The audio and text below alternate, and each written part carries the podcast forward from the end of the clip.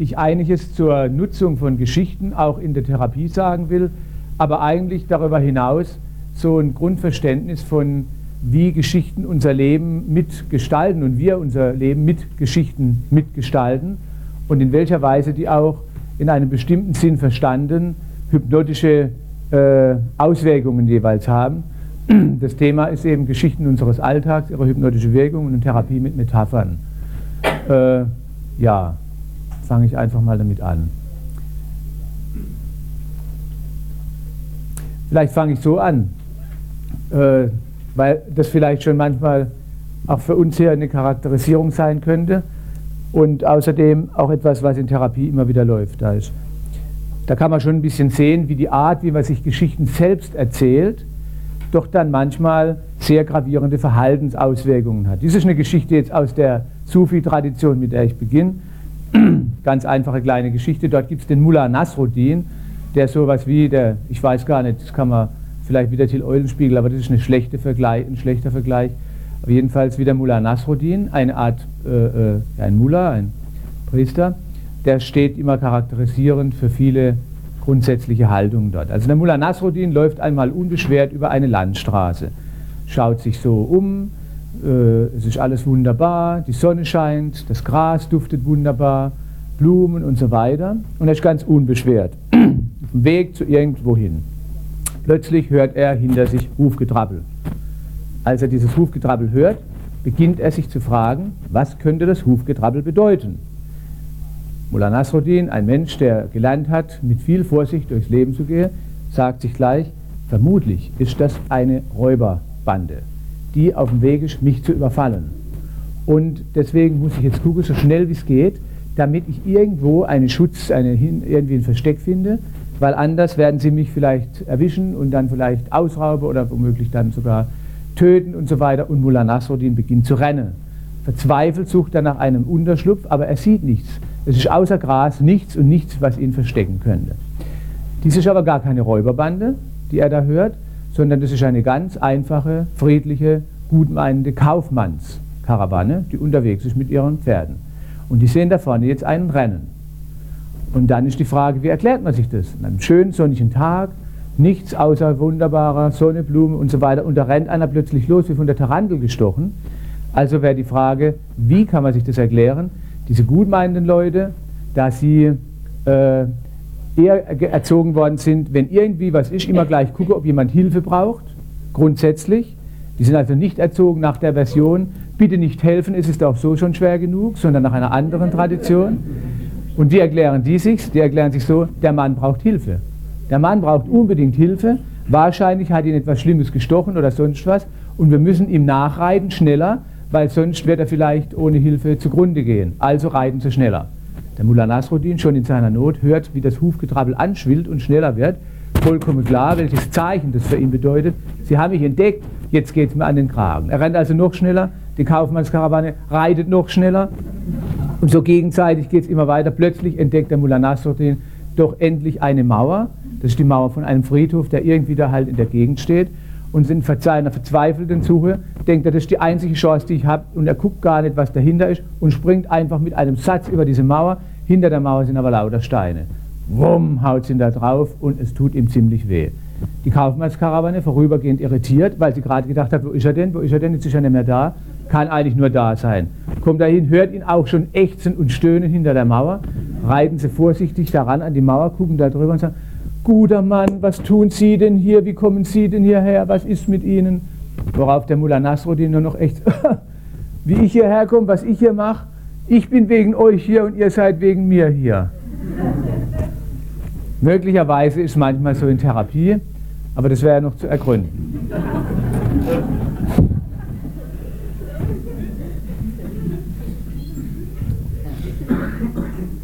das Geschichtenerzählen äh, ist etwas, was sich in meiner Familie schon immer als Tradition so abgespielt hat, was ich mitgekriegt habe. Aber im therapeutischen Rahmen hatte ich dann endlich eine Gelegenheit, das, was ich schon immer gehört habe und immer gedacht habe, ach, wenn ich doch nur eine erzählen dürfte, wenn es zu meinem Berufsbild passen würde, da kam ich dann endlich auf die Ericksonische Tradition und war derartig befreit, weil dort ist das gewissermaßen fast ein Muss.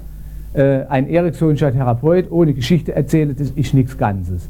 Also war endlich im Grunde genommen, ich vermute, dass es anderen auch so geht, ist das immer nur eine Legitimation, welches Konzept man sich aussucht, dafür, dass man das endlich wieder machen darf, was man sowieso schon immer gern zu Hause gemacht hätte oder schon immer zu Hause gemacht hat.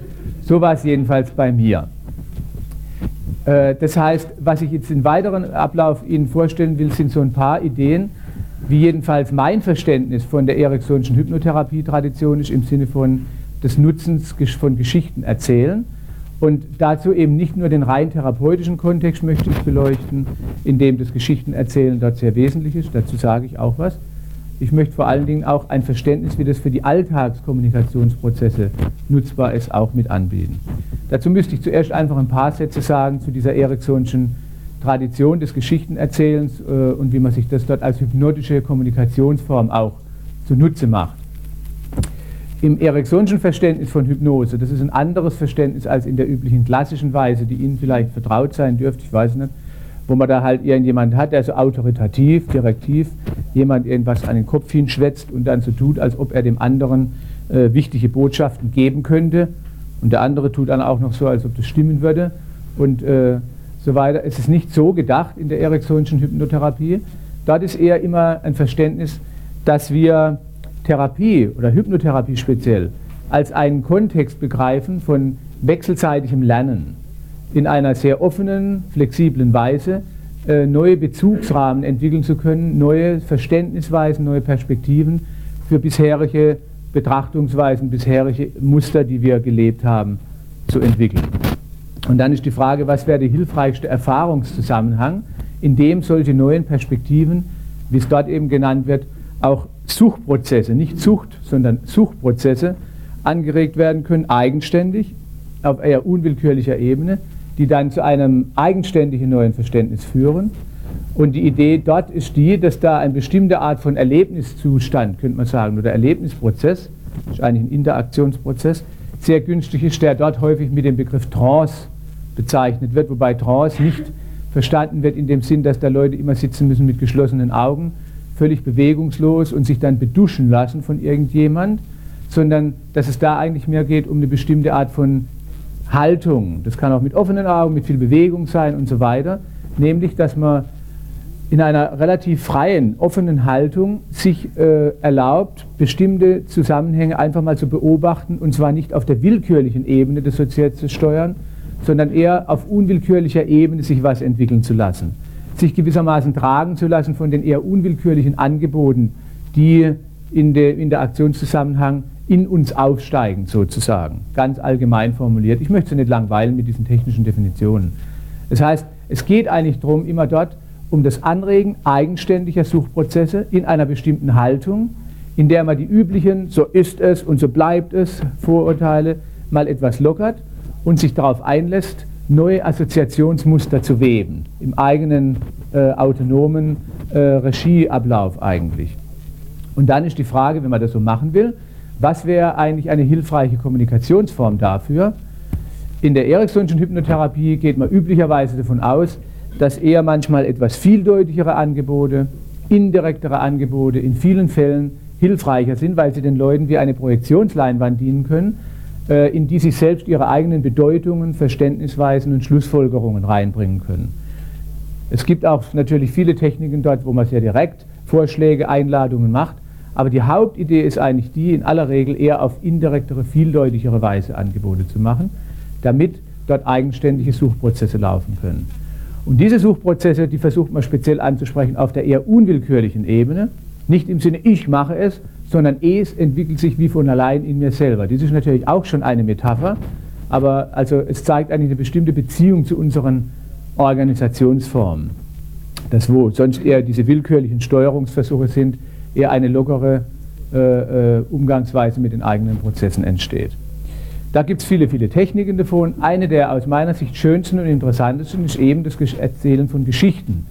Weil im Erzählen von Geschichten in diesem Verständnis ganz viele Chancen enthalten sind, Ideen anzubieten, die zum einen das bisherige Problemmuster, nennen wir es mal so, widerspiegeln können, aber viele neue Ideen oder Lösungsvorschläge enthalten können, die dann ausgefüllt werden, sozusagen in Eigenregie, indem man seine eigenen Interpretationen daraus machen kann und dann auf unwillkürlicher Ebene das auch dann umsetzt im eigenen Verhaltensablauf, miteinander, äh, in der Interaktion oder auch für sich. Da ist die Idee des Geschichtenerzählens. Jetzt in der klassischen Ericksonischen Variation, die heute auch noch vielfach vertreten wird von Leuten, die eher so auch noch ein bisschen ein lineares Verständnis haben von Therapie, sieht es dann oft so aus, dass die Arbeitsteilung in der Therapie so verstanden wird, da sitzt also da drüben der Patient und der erzählt da irgendwie seine Sachen. Und der Therapeut, wenn er mit Geschichten arbeiten will, der sollte dann sehr viel Skills, Know-how haben, damit er dann überlegen kann, oh, was wäre da hier jetzt für eine Geschichte passend und diese Geschichte dann gewissermaßen von außen auch anbietet, um sie als ja, Einladung zum Suchprozess an den Patienten so abzusenden, könnte man sagen. Äh, das ist eine sehr interessante Art von Arbeit, aber sie kann manchmal ein bisschen anstrengend sein für einen Therapeuten. Sie kann einem auch immer motivieren, viele Bücher über Geschichten zu lesen. Das ist nicht schlecht, gell? Insofern für das eigene Legitimations äh, ist es schon gut. Äh, aber von der Idee der Selbstorganisation her, ich streife jetzt einfach viele theoretische Sachen nur ganz kurz, weil ich Sie damit jetzt nicht langweilen will. Von der Idee der Selbstorganisation her äh, hat es auch seine Tücken, weil äh, wenn man so Autopoiese-Konzepte nimmt und die Ideen von Maturana, Varela und so weiter und von anderen Leuten, dann stellt sich ja schon die Frage, was sind denn eigentlich die kraftvollsten Bilder, die kraftvollsten Metaphern und Geschichten, die am meisten Attraktivität für jemand haben, für ein lebendes Wesen. Und da zeigt sich von dieser äh, äh, Konzeption her halt, die, die man sowieso den ganzen Tag selber sich erzählt, die Geschichten, die sozusagen aus dem eigenen inneren Kosmos und im, im Kontext mit anderen zusammen entstehen, die sind ja meistens ungleich attraktiver als die von außen angebotenen Geschichten. Das heißt nicht, dass man dann nicht solche auch anbieten kann. Das kann ja ein schönes äh, kulturelles äh, Begegnungsprogramm werden. Aber von diesem Verständnis aus ist es eigentlich auch in der Therapie eine ganz wichtige und interessante Zielsetzung, eher zu warten mit den Geschichten von außen und eher eine Haltung einzunehmen, einen Kontext, in dem wir ein gemeinsames Explorieren wenn man so will, eine gemeinsame Führung durch die Geschichtenwelt der Leute in ihrem eigenen Kosmos macht. Und dazu würde ich Ihnen ein bisschen mehr erzählen wollen, weil das äh, äh, für mich eine der hilfreichsten, auch äh, für mich bereicherndsten Arten von Therapie ist, wo ich jedes Mal auch von den Leuten wieder viel lerne. Und außerdem muss man nicht immer alles selber wissen. Vielleicht ist es einfach nur, weil ich ein bisschen dumm und begrenzt war und habe mich dann endlich ein bisschen entlasten wollen. Aber meine Erfahrungen sind die, dass es äh, sehr äh, bereichernde Erfahrungen gibt, wenn man sich auf die Geschichtenwelt der Leute erstmal einlässt und von dort aus neue Geschichten gewissermaßen, wenn das für die Leute stimmig ist, webt und nicht so sehr nur Geschichten von außen erzählt. In dem Zusammenhang äh, möchte ich einfach auch äh, so ein bisschen mal jetzt äh, zu dem Punkt übergehen, wie wir ohnehin die ganze Zeit in Geschichten leben und was für eine Art von intensiver äh, hypnotischer Kommunikation im Alltag aus unseren Geschichten, die wir so machen, sowieso immer entsteht. Also grundsätzlich nochmal zu diesem Verständnis von Hypnose zurück.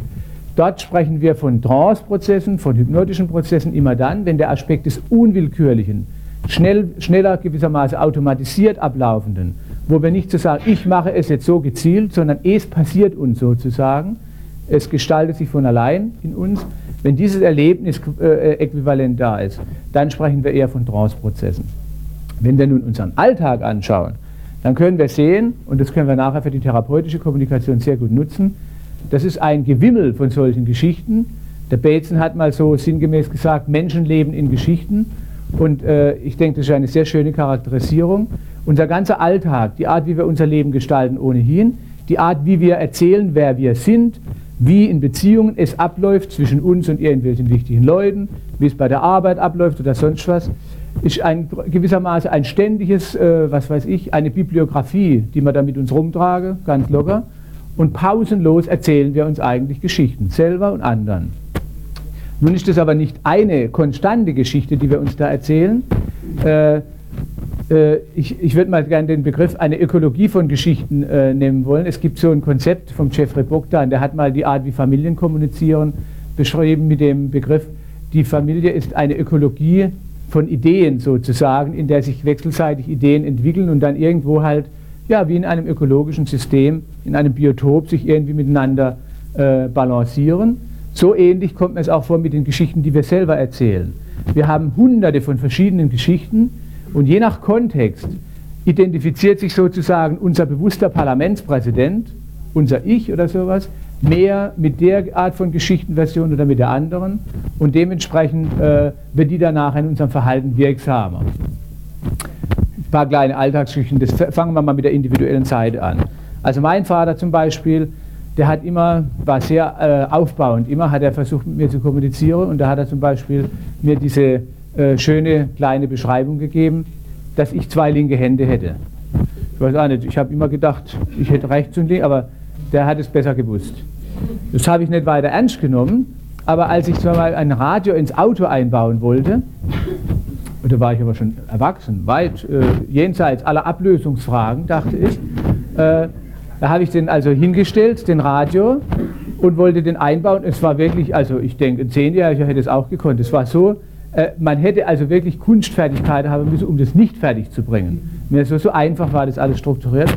Aber ich habe zwei Stunden den Radio nicht eingebaut, hatte aber so ein diffuses Gefühl und bin schon fast depressiv geworden. Und irgendwann habe ich mich dann durchgerungen und mich dann erstmal, das ist eine bewährte Methode für einige Leute, Sie kennen vielleicht auch in der Nachbarschaft welche, vorsichtshalber sich mal selber abzuwerten, bevor man dann zu anderen geht. Das habe ich auch praktiziert. Nach zwei Stunden wurde mir deutlich, dass das eigentlich nichts weiter ist, wie als ich mal wieder mir die Geschichte erzählt habe, die mir mein Vater schon immer erzählt hat, von einem Gunder, äh, der zwei linke Hände hat. Und dadurch muss man sagen, dass ich ausschließlich Rechtshänder bin sozusagen. Und von daher äh, kriegt es noch einmal eine besondere Bedeutung. Von daher ganz klar war, dass diese zwei Stunden eigentlich noch relativ kurz waren.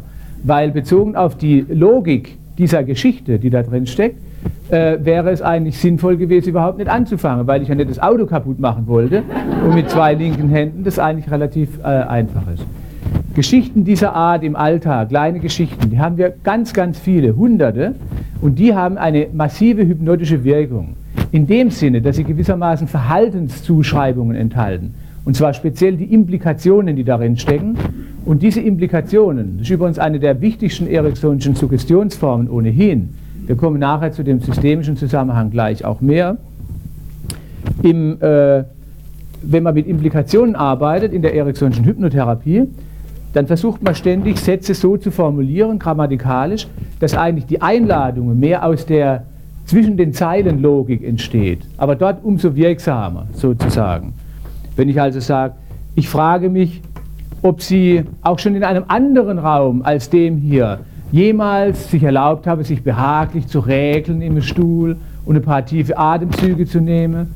Oder ich habe natürlich auch gar keine Ahnung, ob eher die Leute auf der linken Seite oder auf der rechten Seite sagen würde, Jetzt mal einfach zu sagen, oh ja, wenn das ein Urlaub wäre, das wäre nicht schlecht oder so ähnlich.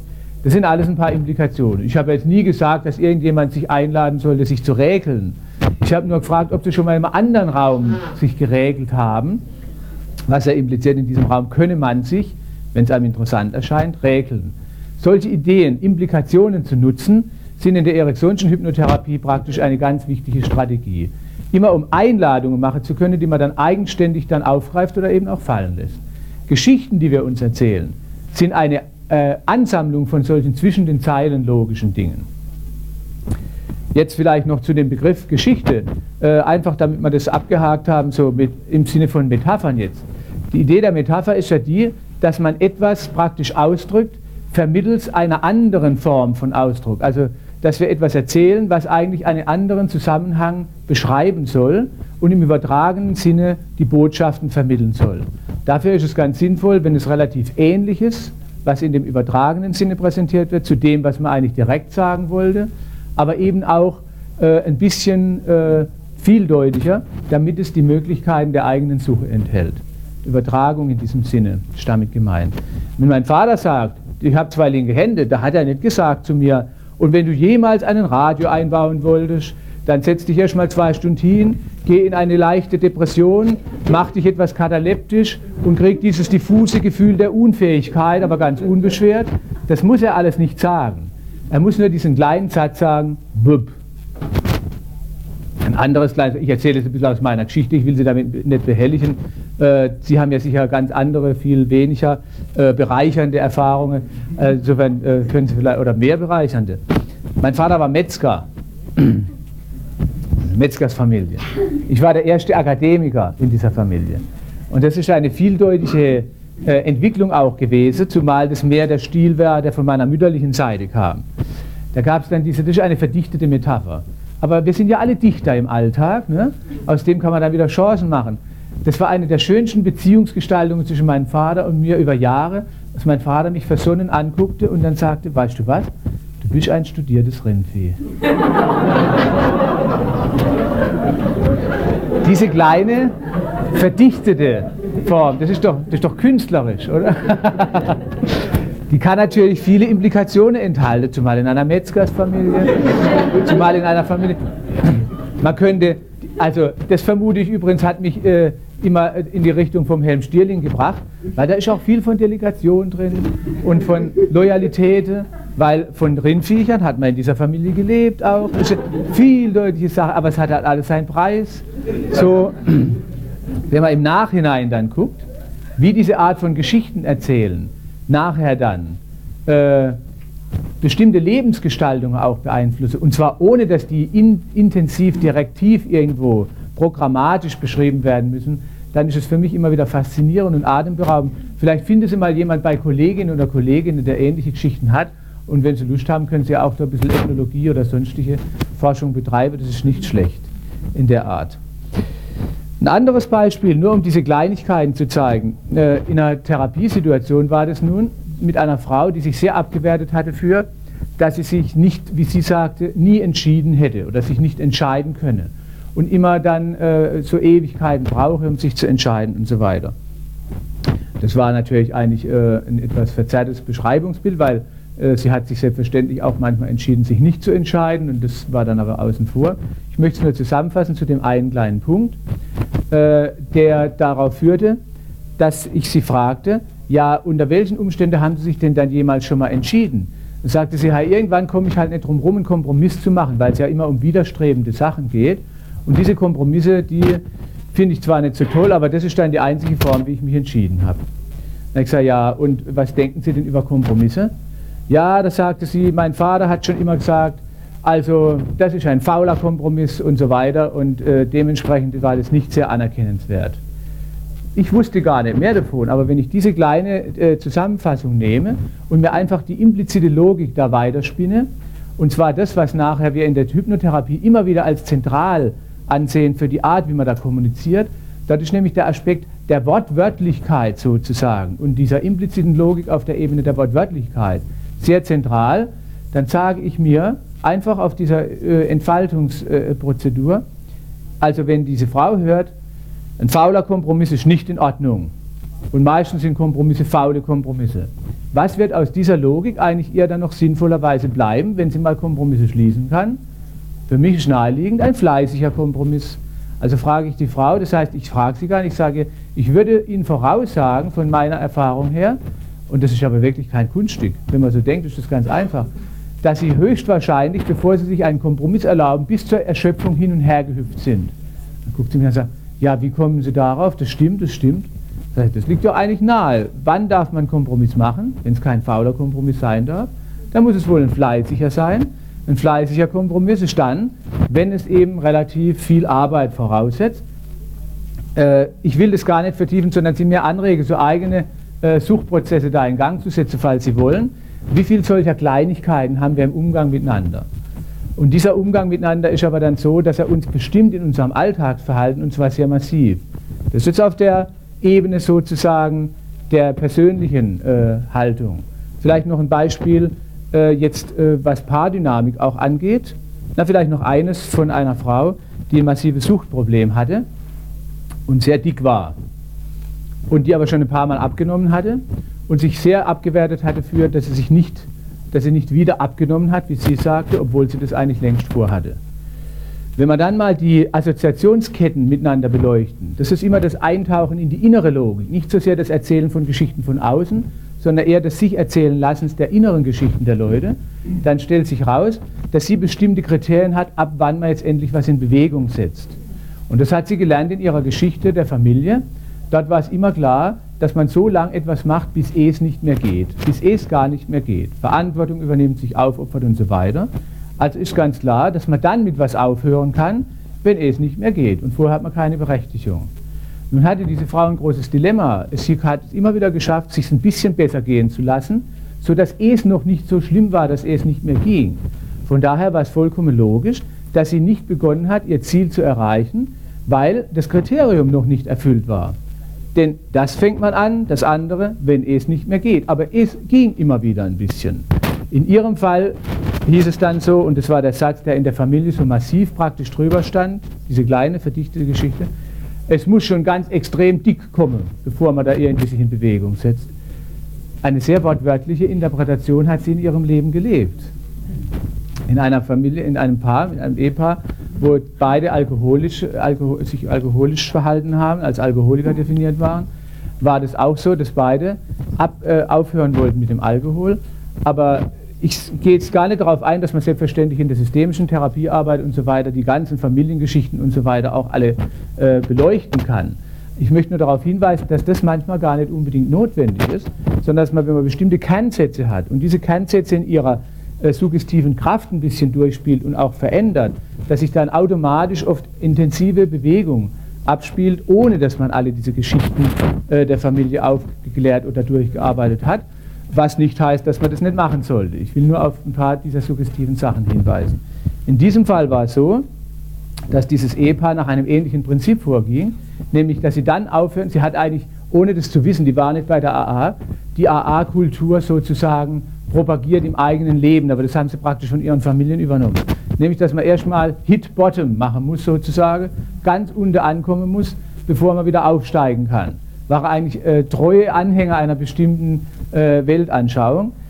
Es war ihnen aber nicht so klar, sodass sie wechselseitig immer sich wieder äh, beklagt haben und angeklagt haben dafür, dass sie noch nicht aufgehört haben. Aber immer wenn einer gerade so richtig am Abstürzen war, hat ihn sehr anerkennenswerterweise der andere ihn wieder ein bisschen aufgefangen. Was aber fatalerweise dazu geführt hat, dass sie noch nicht den Punkt erreicht hatte aus ihrer Sicht. Sodass es praktisch immer ist, Mensch, wann dürfen man endlich aufhören? verdammt nochmal, wir haben den Boden noch nicht erreicht, wir haben noch nicht Hit-Bottom gemacht, also müsste man noch ein bisschen weiter runter. Wenn man in solchen Situationen zum Beispiel diese Kernsätze herausgreift und ein bisschen durchspielt mit den Leuten und dann äh, guckt, was könnte denn für interessante Alternativsätze da sein, kann da manchmal in einer beeindruckenden Weise ganz schnell die Ressource wieder freigesetzt werden, äh, die vorher gewissermaßen geschlummert hat. Denn das Arbeiten, was hier äh, vorgestellt wird, das läuft, läuft, sowieso immer unter der Prämisse, dass fast alle Ressourcen schon da äh, in dem Verfügungsbereich der Leute sind, dass sie sie aber nicht immer nutzen. Und dass sie sie nicht nutzen, hängt sehr stark zusammen oft mit den Geschichten, die wir uns da gegenseitig erzählen. Das heißt, je nachdem, welche Geschichten in unserem Geschichtenparlament innerlich sozusagen vorübergehend kontextbezogen den Vorrang kriegen, je nachdem, welche Geschichten da den Vorrang kriegen, werden die nachher so verhaltenswirksam, dass sie andere Ressourcen nicht mehr so in den Vordergrund rücken lassen. Aber das können Sie vielleicht auch wieder am eigenen Leib mal prüfen oder sowas. Nehmen wir zum Beispiel ein Ehepaar oder ein anderes Paar, ist ja egal, äh, die sich eigentlich ständig gegenseitig Geschichten erzählen und auch verschiedene Geschichten über sich selbst erzählen. Die Art, wie man sich die Geschichten erzählt, hat massive Auswirkungen auf die Art, wie man den anderen oder die Situation wahrnimmt und dementsprechend was für Re Reaktionen man daraus macht. Also Beispiel. Viele Ehepaare, mich eingeschlossen, ich weiß nicht, ich rede jetzt mal nur von meinem Teil, als Teil eines Ehepaars, die leben nicht mit einem Partner zusammen. Das ist ein rührendes Missverständnis. Die leben mit x Partnern zusammen. Sie verkörpert immer im Gleichen, aber leben. Und äh, ich kenne das von mir, jedenfalls früher war das so. Jetzt bin ich weiter, aber früher war das so, äh, dass ich oft äh, gedacht habe, irgendwie ich weiß auch nicht, was es ist. Ich bin ein Glückspilz. Da bin ich mit einem Menschen zusammen, der kommt mir vor wie ein Engel. Äh, irgendwie sowas, jedenfalls was ganz Tolles und verklärt so diese Weichzeichner-Wahrnehmung. Sie kennen das vielleicht aus manchen Filmen. Also, was für ein wunderbares Wesen habe ich das überhaupt verdient und so weiter und so weiter. Und habe ich pausenlos Geschichte mir erzählt, die natürlich meine Wahrnehmung meiner Frau gegenüber massiv beeinflusst habe. Dann kommt irgendwas Kleines im Alltag. Vielleicht nur, was weiß ich, ich habe die Pfanne nicht in den Spül, äh, in die Abspül, oder ich weiß, irgendwas Zentrales halt. So, äh, äh, äh, und dann kommen irgendwelche neuen interaktiven Anker, so zum Beispiel, so Bing bong, ist was? Nee, ist nix. Komm, sag's doch ehrlich, du hast doch was. Ich hab nix. So, also ehrlich, bitte, wenn du so kommst und so weiter. Und, so weiter. und plötzlich verändert sich die Geschichtenökologie im Kopf einem, von einem selber. Eben war noch gewissermaßen die Mehrheit der Geschichtenerzähler in uns. Wir haben ein ganzes Parlament. Er hat gesagt, siehst du, da bist du mit einem Wesen zusammen. Ist das überhaupt noch ein Mensch? Ist das nicht vielleicht schon göttergleich oder was weiß ich und alles und überhaupt und du bist ja im siebten Himmel oder im achten oder ich weiß nicht was. Allerdings sollte man immer einen Fallschirm dabei haben, weil geht so in der Art und Weise runter. Plötzlich verändert sich die Mehrheit. Eine neue Wahl hat stattgefunden oder auch ein Putsch im inneren Erzählerparlament und plötzlich kommen andere Einflüsterer in den Vordergrund. Das ist wie in Marrakesch auf dem Marktplatz, da stehen hunderte von Märchenerzählern und je nachdem, wo man gerade hingeht, kriegt man mehr Märchen so und so oder so und die überzeugen dann jeweils so arg und plötzlich zeigt sich, das war ein Missverständnis. Die habe dich angelogen mit diesem Engel, mit diesen ganzen Geschichten. In Wirklichkeit zeigt sich das wahre Gesicht. Und wie sieht es aus? Völlig anders. Und merkwürdigerweise verändert sich die Wahrnehmung. Und die verändert sich so wirksam, dass plötzlich die Gesichtszüge sich verändern. Plötzlich, bei dem anderen selbstverständlich. bei einem selber auch dann ein bisschen. Aber hinterher nur als Reaktion. Man ist ja nur, man wäre ja bereit, selbstverständlich, zu allem Konstruktiven, wenn nicht so. Und plötzlich zeigt sich ein teuflisches eher oder so. Die Ohren werden ein bisschen länger. Man entdeckt plötzlich den Pferdefuß. Es ist noch nicht klar, auf welchem Bein und so weiter. Und plötzlich gibt es ganz andere verdichtete Verhaltensanweisungen. Denn ist doch klar, wenn man mit einem Teufel zusammen ist zum Beispiel oder einem Monster oder sonst was, das sind immer die gleichen Verhaltensvorschläge passend wie bei einem Engel. Das geht schneller als man denkt. Aber es kommt einem sehr wahr vor.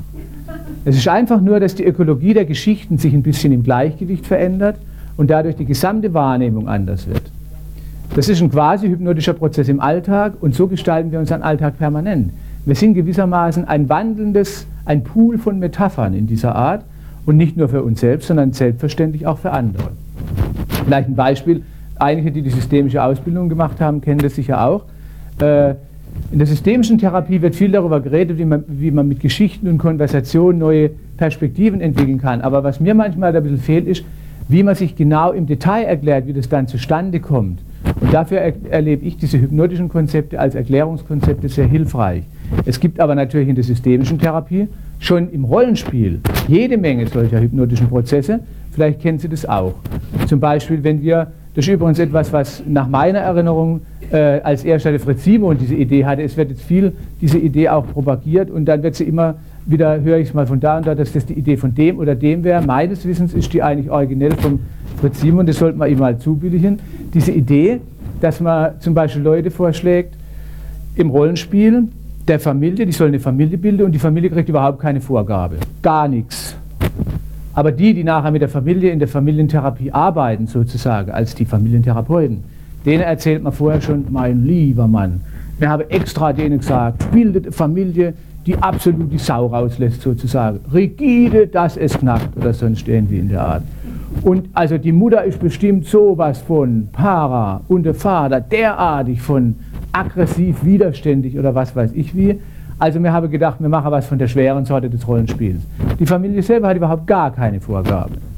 Aber innerhalb von Minuten bildet sich eine Art von Kosmos in der Interaktion aus, dass die Familie, die eben noch ganz locker reingehen wollte, die überhaupt nichts vorgehabt hat, nichts Böses, sich als eine der rigidesten, die man je gesehen hat im Rollenspiel oder auch sonst wo, erweist, weil die interaktiven Angebote von der Seite der Therapeuten, die mit einer bestimmten Geschichte da reingehen, massiv diesen Prozess beeinflussen. Probieren Sie es mal aus.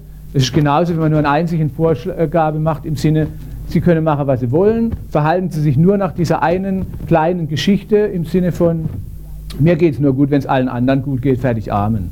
Es dauert keine zehn Minuten, die Leute, bis die Leute ihre Fähigkeit, psychosomatisch zu reagieren, ganz instinktiv ausbilden. Sehr beeindruckend immer wieder. So machen wir das permanent. Dann finde ich es aber interessant, einmal zu schauen, was sind es denn für Geschichten, die wir uns da immer erzählen und die nachher wir uns praktisch zum eigenen und interaktiv auch zum hypnotischen Programm werden lassen. Weil wenn wir mit den Geschichten arbeiten und die dann allmählich ein bisschen verändern, ein bisschen umschreiben oder auf eine andere Ebene heben, dann kriegt es meistens eine viel intensivere Attraktivität und auch Kraft für den therapeutischen Prozess, als wenn der Therapeut sich alles da ausdenken muss. Ich hoffe, dass ich Sie noch nicht ganz zum Einschlafen gebracht habe. Sind Sie noch ein bisschen offen dafür oder für sowas? Ja. Danke. Vielleicht sollte ich wieder eine kleine andere Geschichte noch erzählen. Ah, erstmal würde ich gerne noch ein Konzept, was nun für das Verständnis, was sich nachher abspielt, äh, auch im psychophysiologischen Bereich, in der Interaktion, äh, was das etwas deutlicher verstehbar macht. Da in meiner Arbeit, abgesehen jetzt von der üblichen systemischen Orientierung, auch der Ericksonschen, hat mich in den letzten Jahren sehr stark beeinflusst, auch was äh, so ein paar Konzepte vom David A. Jonas, das ist ein äh, zuletzt in Österreich lebender Psychiater gewesen, der sich sehr stark beschäftigt hat mit der Idee, wie können wir zum Beispiel psychophysiologische, psychosomatische Prozesse äh, von einer eher anthropologischen Sicht und einer äh, die Evolution äh, der Wesen, der Gattungen einbeziehenden Sicht erklären. Und der schlägt davor, das hat ihn sehr geleitet in seiner Arbeit, uralt physiologischen Automatismen, so wie sie schon der Kennen in seiner äh, Stressforschung und so weiter äh, äh, so beschrieben hat, dass man die mal verbinden kann mit der Idee der Eigensprache. Wobei der äh, David A. Jonas meint, die sogenannte Eigensprache, ich erkläre gleich, was der damit meint, das wäre aus seiner Sicht sozusagen die Sprache des limbischen Systems. Die Sprache, die praktisch auf der bildhaften Ebene besonders schnell und direkt in die physiologischen Umschaltprozesse, äh, in, die, in, die, physiologische Brücke sozusagen äh, Einfluss hat. Die Erfahrung, dass wir ja über Imagination zum Beispiel, über Erzählen von inneren Bildern oder Geschichten massiv physiologische Prozesse beeinflussen können, ist ja wirklich nicht neu. Macht man sich ja im autogenen Training und überall zunutze. Wie man das nun in der systemischen Therapie zunutze machen kann, da habe ich sehr viel eben an Anregungen vom David A. Jonas auch gekriegt, abgesehen von allen anderen Leuten, die halt mit Geschichten sehr viel äh, wichtige Beiträge geliefert haben. Der David A. Jonas äh, hat äh, sich zur Aufgabe gemacht gehabt, Entwicklungsprozesse über verschiedene Gattungen hinweg einfach mal anzuschauen und zu gucken, in welcher Weise finden wir die zum Teil heute noch wieder auch in der menschlichen Entwicklung, in der menschlichen Art, wie wir Kontexte auf einer bildhaften Ebene beschreiben. Und diese bildhafte Ebene wird gerade die sein, die besonders massiv in unser Verhalten und auch unsere psychosomatischen Reaktionen eingeht. Und äh, da stellt er interessante Parallelen fest, die gute manchmal etwas aberwitzig an, aber ich finde sie sehr interessant. Und wenn man mit Leuten arbeitet, dann stellt sich raus, dass manchmal in für mich fast beängstigender Weise dessen Hypothese zu stimmen scheinen. Jedenfalls, wir entwickeln gemeinsam dann immer Ideen, die diese Hypothesen bestätigen. Vielleicht liegt es auch nur daran, dass wir das halt in dem Rahmen machen. Also zum Beispiel, ein paar kleine Ideen, ich will das nur jetzt anreißen kurz. Wie erklärt sich der zum Beispiel die, äh, die Entwicklung von Herzinfarktprozessen oder auch von Bluthochdruck? Äh, da weist er darauf hin, dass eigentlich, wenn man erstmal guckt, die Organisation unserer Herzkranzgefäße und so weiter ziemlich dysfunktional erscheinen für Menschen, weil es eines der wenigen, äh, oder vielleicht glaube ich das sogar das einzige Organ im menschlichen Organismus, welches keine ausreichenden Kollateralen hat, keine Querverbindungen. Wenn Sie zum Beispiel im Oberschenkel irgendwas kriegen, Sie nie einen Oberschenkelinfarkt, in aller Regel nicht. Warum nicht? Weil es da tausende von Kollateralen gibt, die immer wieder auf, einspringen können, wenn eine äh, Sache aufhört äh, zu versorgen mit Blut. Ausgerechnet in einem der wichtigsten Organe überhaupt, die wir haben, da gibt es keine oder kaum Kollateralen. Dies könnte erstmal als dysfunktional erscheinen. Wenn man nun die Entwicklungsgeschichte äh, von Leben, Lebewesen betrachtet, zeigt sich aber, dass es für viele Lebewesen außerordentlich funktional ist, solche äh, Organisationsformen ohne Kollateralen zu haben. Der macht es dann immer an so tierischen Beispielen fest, die sind uns sicher nicht so recht, aber sie sind sehr instruktiv. Zum Beispiel an der Beutelratte. Die Beutelratte ist so ein Kollege von uns, der hat es öfter mit Raubtüren zu tun. Und wenn die Beutelratte nun unterwegs ist und den Eindruck hat, oh, ich werde bedroht, dann macht sie erst eine bestimmte Coping-Strategie, sie zischt und knurrt. Und manchmal hilft es, dann rennen die anderen weg brauchst du nicht mehr zu machen. Nun gibt es aber viele, diese größeren äh, Raubtiere, nennen wir es ja, die lassen sich da nicht so ganz beeindrucken und die nehmen das nur als Anlass zu sagen, oh, gute Idee, er kündigt sich als gutes Vesper an, sozusagen, die Beutelratte oder sowas. In dem Moment schaltet die Beutelratte um auf bestimmte Art von Interaktionsstrategien, nämlich, dass sie keine Kollateralen hat, im Herz zum Beispiel, Gott sei Dank, stellt sie sofort alle oder weitgehend alle äh, Herzversorgung von Blut ab. Alle Muskeln erschlaffen und es ist auch so, dass man praktisch keine Atem und nichts mehr sieht, weil die Beutelratte ist quasi tot. Fällt um und dann sagt nachher die Katze oder so, oh verdammt, das ist jetzt auch nichts recht, wir gucken nach einem lebenden Spielgefährten oder sowas und läuft wieder weg. Daraufhin macht die Beutelratte nach einiger Zeit wieder eine Umgestaltung ihrer Funktionsweisen. Das heißt, in einem Kontext, in dem ein Lebewesen ein anderes Lebewesen massiv als Raubtier, was sein Leben bedroht, interpretiert, eine Geschichte dieser Art erzählt und sich selber dabei als das Opfertier definiert, scheint es sehr funktional sein zu können, die Kollateralen besser außen vor zu lassen und eine andere Art von Organisationsform zu wählen, indem man zum Beispiel fast zum Herzstillstand kommt und so weiter. Äh, man kann das übrigens beim Feldhasen auch so sehen. Der macht es dann so, da haben wir auch so ein paar Kollegen. Äh, der wartet erstmal, bis jemand ganz rankommt und dort ist er erstmal, geht er fast auf Null mit dem Herzschlag oder ganz weit runter. Wenn der aber eine bestimmte Grenze überschreitet, dann explodiert er förmlich und dann saust er ab. Er kann also so schnell umschalten. Das geht aber auch nur, weil diese Kollateralen fehlen. Äh, und damit hat er einen Überraschungseffekt, wo er sich einen Vorsprung verschaffen kann. Die Interpretation von David Jonas, die man nun sehr gut für systemische Konzepte äh, benutzen kann, ist die, wenn nun jemand, zum Beispiel auch ein Mensch, in einem bestimmten Kontext auf dieser bildhaften Ebene seines inneren Geschichtenerzählens äh, die Situation so beschreibt, oh, das sieht nur so aus wie ein Büro oder das sieht nur so aus wie meine Ehe. Manche Leute sagen, das ist meine Ehe oder das ist das Büro. Weit gefehlt. Dies ist der Dschungel oder was weiß ich und ich bin so die quasi Beutelratte oder wer immer und da drüber, da sitzt aber schon das Raubtier und macht so, dann ist die Wahrscheinlichkeit relativ hoch, dass er auf ganz alte Organisationsformen organismisch umschaltet und sagt, ah, da weiß ich Rat. Wie haben wir es damals schon gemacht, als Beutelratte sozusagen? Ich sage es mal sehr salopp. Und dementsprechend aber dann seine ganzen organismischen Reaktionen umschaltet, nun aber heute mit einem fatalen Preis. Das kann man sehen im Sinne von Bluthochdruck und so weiter und so weiter. Wenn man solche Sachen sich zunutze macht, kann man das nachher in der Therapie wunderbar wieder nutzen, um wegzugehen von der üblichen sprachlichen Ebene, mit der die Leute kommen und sich ihre Interaktion beschreiben und auch dem Therapeuten gegenüber beschreiben und hingehen zu dieser archaischeren Beschreibungsebene. Dort wird oft die Logik sofort klar ihres Verhaltens, auch ihres emotionalen Erlebens, ihrer physiologischen Reaktion und außerdem sehr viel Wertschätzung möglich aus dieser Situationsbeschreibung heraus und neue Ideen hinzu. Ein Beispiel, an dem zwei praktisch äh, so kollaborierende Ideen entstehen, äh, beschrieben werden können, ist ein Beispiel jetzt, äh, das war ein Ehepaar, mit dem ich gearbeitet habe, wo die Frau mit Asthma eigentlich äh, sehr behaftet war, aber erst mit 38 Jahren massives Asthma entwickelt hat. Und die Frau kam erst mal zu mir mit, der, mit dem Auftrag für eine Hypnose, was ich eigentlich nicht machen wollte. Äh, aber darauf hat sie erstmal bestanden. Da haben wir da ein bisschen daran gearbeitet, aber es war sehr deutlich aus der Geschichte, die ich hörte, dass das ein interaktiver Zusammenhang ist, der hier massiv reinspielt, weil das war eine Frau, die hatte fünf Kinder mit ihrem Mann zusammen und als die Kinder ein bisschen größer worden, wurden, dann hat sie sich sehr aktiv gemacht, war sehr erfolgreich, hat Volkshochschulkurse und so weiter gemacht.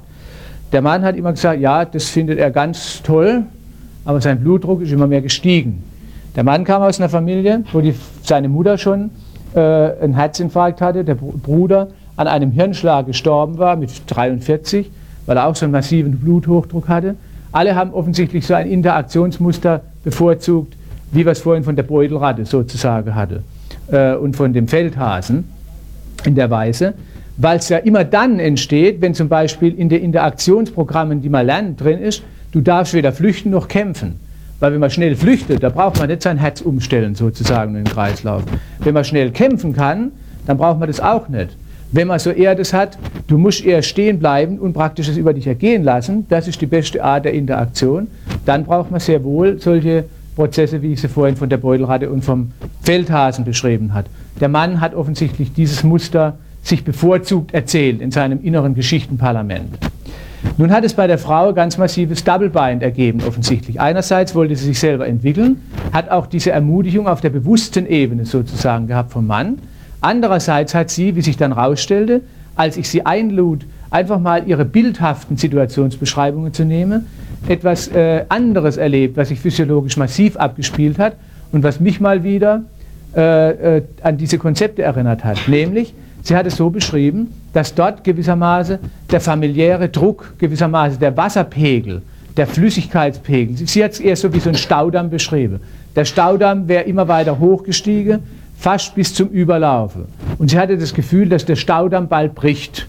Aber nicht bei ihr, bei ihrem Mann. Aber das ist halt für das familiäre Leben dann sehr massiv gewesen. Und sie hatte das Gefühl, wenn sie so weitermacht, dann kommt sie da nicht raus und sie wird womöglich sogar ersaufen. Oder wenn sie nicht ersäuft, jemand anderer. Daraufhin hat sie einen interessanten Schluss gezogen. Am besten ist, man taucht ab. Das war ihre Schlussfolgerung in der Bilderwelt da zu sagen. Nun stellt sich hier wieder interessante paläophysiologische äh, Parallele dar, weil äh, der Tauchreflex zum Beispiel, den man bei den Kindern schon finden kann und sowas, der geht mit einer bestimmten Einflussnahme auch auf die Atemmuster einher. Und das fand ich sehr spannend, das da zu sehen. Es stellte sich nämlich raus, sie hatte eine etwas äh, interessante Art von Asthma. Es war immer als Asthma definiert, sie war auch schon in Davos gewesen und überall. Nämlich, sie hat also schon kaum eingeatmet, aber sie hat auch vorsichtshalber gar nicht mehr ausgeatmet, weil sie die Fürchtung hatte, wenn ich ausatme, muss ich wieder einatmen. Und erst als wir in der Bilderwelt das durchgespielt haben, die Logik, wurde ja deutlich, dass es ein bisschen ungünstig ist, unter Wasser einzuatmen, üblicherweise. Dass also es am besten ist, wenn man den Abtauch, äh, die Abtauchmaßnahme macht, dass man die Atmung ein bisschen stilllegt mehr. So hat sich also wunderbar ergänzt, was die beiden miteinander auf der bildhaften Ebene, ich habe nachher den Mann auch einbeziehen können in die Therapie, wo wir seine Bilderwelt sozusagen auch einbezogen haben, äh, wo wir das mal verglichen haben, hat sich das in dem Fall sehr gut ergänzt. Bei ihm stieg gewissermaßen der Pegel, sie schloss daraus, am besten ist es abzutauchen und das hat halt physiologische Folgen auf dieser Ebene nachher dann einzusteigen und diese, diese Bilder mit den Leuten herauszuentwickeln und neue Ideen, wie man damit umgehen kann, zu machen, ist meistens für die Leute wesentlich hilfreicher. Äh, das ist übrigens was, was in der Ericksonschen Hypnotherapie eine der zentralen Grundleitlinien ist. Begegnung im Bezugsrahmen der Leute. Das heißt, man sucht nicht so sehr danach, Weltmodelle von außen anzubieten, die neue, zu viel neue Informationen enthalten, sondern man geht erstmal rein in das Weltmodell der Leute und versucht von dort aus in diesem Weltmodell zu explorieren, wie man neue Umgangsweisen, neue Ideen entwickeln kann.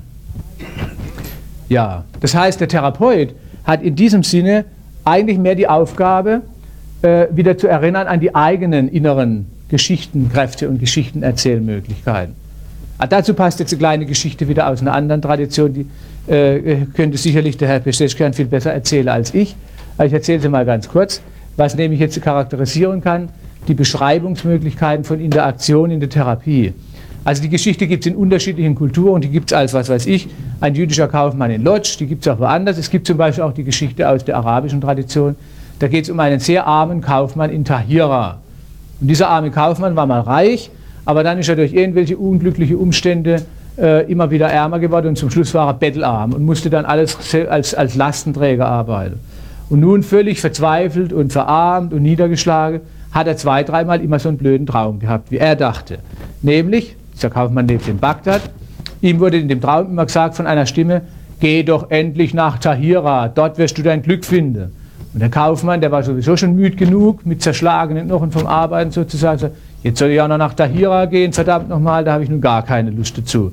Nachdem er aber zum dritten Mal geträumt hatte und sich das bei ihm fast schon zum Albtraum ausgewirkt äh, hat, hat er gedacht, in Gottes Name, damit ich vor diesem blöden Unbewussten, ist eine interessante Art von Beschreibung des Unbewussten, entspricht manchen psychotherapeutischen Konzepten, äh, damit ich da meine Ruhe habe vor dem, da gehe ich mal lieber halt nach Tahira. Dann geht er also nach Tahira, wandert da sehr, sehr anstrengend hin und her, immer in der Hoffnung, dort werde ich mein Glück finden. Dann kommt er da abends an und es ist unheimlich äh, spät und kalt und er hat Hunger und ist müde, legt sich in die Moschee schlafen, weil er wirklich gar nichts anderes mehr findet. In der Nachbarschaft dort werden aber ein paar Diebe äh, fast erwischt, die da einbrechen wollten. Und die äh, Nachbarn alarmieren da dann also die Wachen und die Diebe merken das und hauen ab, flüchten durch die Moschee. Und als dann die Wachmannschaft kommt, ist niemand mehr in der Moschee außer unserem schlafenden Kaufmann. Den, weil sie gerade niemand Besseres erwischen und damit sie wenigstens noch eine Legitimation haben, das ist das Los Angeles-Modell vielleicht, äh, nehmen sie halt den Kaufmann mit und sperren ihn erstmal ein. Und dann machen sie ein intensives Verhör mit ihm. Und nachdem der Kaufmann also da sehr darunter gelitten hat, fällt dem Hauptmann der Wache endlich ein, ah, ich verrät mal selber mit dem. Und dann redet der Hauptmann der Wache mit dem und beschimpft ihn erstmal und versucht ihn irgendwie zu was zu bringen, zu einem Geständnis, er will was durcharbeiten mit ihm. Äh, aber der Herr Kaufmann, äh, der schließlich kann nichts weiter als seine Geschichte erzählen und er sagte, geben Sie es zu, warum Sie hier sind. Er sagte, ich bin hier, weil ich diesen Traum hatte. Lügen Sie nicht, das ist doch Abwehr. Sie müssen zum Wesentlichen kommen. Da ist doch noch was Unbewusstes, was er endlich mal. Schließlich der Kaufmann kommt in Kontakt mit seinem Unbewussten. Die Abwehr wurde durchgearbeitet sozusagen. Äh, und er sagt dann, das war mit diesem Traum. Er kommt also an primärprozesshaftes Material, endlich. Und dann äh, sagt er also, das war so, da sah ich da in dem Traum und da sagt er in Stimme immer, geh doch nach Tahira, geh doch nach Tahira, da wirst du dein Glück finden. Da guckt ihn dieser äh, Wachhauptmann so mitleidig an und sagt, und deswegen Sie Idiot, Sie Trottel, also Sie sind wirklich gestört. Also Sie sind wirklich gestört. Deswegen gehen Sie hierher nach Tahira. Mein Gott, wenn jeder so blöd und so gestört wäre wie Sie. Wissen Sie was? Also ehrlich, da gucken Sie mal mich an als Beispiel. Ich träume schon seit Wochen. Da kommt immer so eine Stimme nachts zu mir und sagt immer, geh doch nach Bagdad, da wirst du dein Glück finden. Wo der Kaufmann herkommt. Und dann sagt diese Stimme immer noch genaue Wegbeschreibungen bis zu der Straße, die beschreibt genau ein so kleines Haus. Der Kaufmann hatte noch das Einzige, was ihm übrig blieb von seinem früheren Reichtum, war ein kleines Haus mit einem Garten, einem Baum. Und da sagt doch mir, sagt dieser Hauptmann der Wache, immer diese blöde Stimme in meinem Traum, Geh doch da nach Bagdad und da in dieser Straße Nummer so und so viel und so weiter, in diesem kleinen, verschrobenen Garten dahinter, in dem Baum, da musst du graben und da wirst du einen fantastischen Goldschatz, Goldschatz finden. Glauben Sie, ich wäre so blöd und so gestört, dass ich da jetzt nach Bagdad ging, worauf der Kaufmann dieses Momentum hat, was man in der Ericksonschen Hypnotherapie nennt, das Muster ist unterbrochen, der Moment der großen Offenheit kommt, neue Suchtprozesse beginnen und er sagt, Ah, Entschuldigung, ich glaube, ich sollte lieber wieder heim, ich sehe es ein. Er zeigt sich also geheilt, das ist dort, was man in der Psychotherapie wahrscheinlich die Flucht in die Gesundheit nennt. Äh, und er läuft sehr, sehr schnell nach Bagdad zurück. Und wo gräbt er? In dem Garten ist nämlich seiner. Und dort in dem Garten gräbt er. Und was findet er? Genau das, was der Hauptmann geträumt hat. Nun ja, was will uns diese Geschichte sagen? Würde der Otto Walke sagen. Äh, jedenfalls die eigene Geschichte. Aber manchmal braucht man vielleicht doch in die Interaktion jemanden, der einem erinnert. Ob das nun ein Wachhauptmann sein muss, das wäre die Frage. Aber das Interessante vielleicht für die Therapie ist, dass man eher so jemand sein sollte, der einem an die eigenen Geschichten erinnert und nicht so einer, der so gescheit ist für Geschichten von außen unbedingt. Das ist jedenfalls meine Philosophie, die ich daraus schließe. Gut, jetzt ein paar Beispiele dafür. Ich weiß überhaupt nicht, ob ich nicht alles Wesentliche Gehen wir mal davon aus, dass ich alles Wesentliche, was ich jetzt aufgeschrieben habe, nicht erzählt habe. Das ist nämlich eine dieser nicht erzählten Geschichten, die besondere Wirkkraft hat. Äh, äh, da komme ich gleich drauf bei den Techniken. Wie man das nun zum Beispiel nutzen kann, wenn man einfach die Interaktion der Leute äh, mal von der anderen Seite mit ihnen zusammen beschreibt und sie einlädt, aus dieser Eigenbeschreibung, aus den eigenen Geschichten sozusagen, neue Lösungen zu machen. Hierzu ist übrigens sehr wesentlich, darauf möchte ich nochmal hinweisen, da kann man die Konzepte, die der Steve DeShazer auch aus der Ericksonischen Hypnotherapie ja so konsistent entwickelt hat, sehr gut nutzen. Dort ist ja die klare Grundidee, die alle therapeutischen Schritte leitet, die, dass es eigentlich immer auch Ausnahmen vom Problem gibt und wenn es die nicht gibt, dann konstruieren wir solche eher lösungsorientierten Ausnahmen, wie er das nennt, und die Hauptaufgabe liegt eigentlich darin, in der Therapie nicht so sehr bestimmte Sachen durchzuarbeiten, sondern den Fokus der Aufmerksamkeit auf diese Lösungsszenarien, die ja oft im Erleben schon längst praktiziert wurden, aber nicht genügend beachtet wurden, die Aufmerksamkeit, den Fokus der Aufmerksamkeit auf diese Lösungsszenarien zu richten. Und wenn dies gelingt und konsistent miteinander unterstützt werden kann, dann, das ist die Hypothese, die sich in der Therapie ja immer wieder bestätigt, dann wird es letztlich dazu führen, dass die Wirkkraft der sogenannten Problemgeschichten massiv in den Hintergrund rückt und die Attraktivität und die Kraft der Lösungsgeschichten mehr in dem Vordergrund des Lebens der Leute Platz greift und damit sie ein anderes, neues Geschichtenkonstrukt sozusagen entwickeln können. Hypnose in diesem Verständnis übrigens ist schlicht und einfach, das ist überhaupt nichts Besonderes, ist schlicht und einfach der Versuch, Fokussierung von Aufmerksamkeit anzuregen. Nun allerdings eher auf der unwillkürlichen Ebene, kann auch auf der willkürlichen sein. Und dann ist halt die Frage bezogen, auf welche Ressourcenbereiche sollte denn die Aufmerksamkeit fokussiert werden. Immer eher auf den Lösungsbereich. Für dieses Geschichtenerzählen und für die Ökologie der Geschichten hat es ganz eminente Auswirkungen. Weil wenn die Leute zu uns in die Therapie kommen, kann man davon ausgehen, dass sie üblicherweise meisterhaft Problemgeschichte erzählen.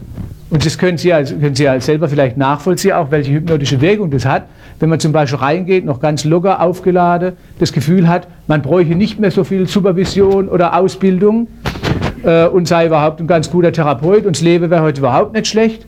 Und nach zehn Minuten sich allmählich dieses bleierne Gefühl der Wahrheit und nach 15 Minuten man das Gefühl hat, soll man den Beruf gleich in den Nagel hängen oder doch lieber noch eine Ausbildung machen. Sie kennen das alle. Was wir natürlich bevorzugen, ist die zweite Geschichte, aber das wird verständlich sein. Ne? Was aber ist eigentlich da gelaufen? Nichts weiter als das, dass die Leute, die zu uns gekommen sind, in meisterhafter Weise, und das ist authentisch für sie, ihre Problemgeschichte erzählen. Und noch eine und noch eine. Und wenn man dann sagt, ja, und wann war es mal ein bisschen besser, dann eher nach dieser Version wie dieser Prüfungskandidat vorgehen, der sich auf die Würmer vorbereitet hat, aber jetzt zu den Elefanten gefragt wird. Ne? Und dann sagt, äh, ja, die Elefanten haben einen wurmartigen Rüssel, die Würmer unterteilen sich in und dann rattert hat.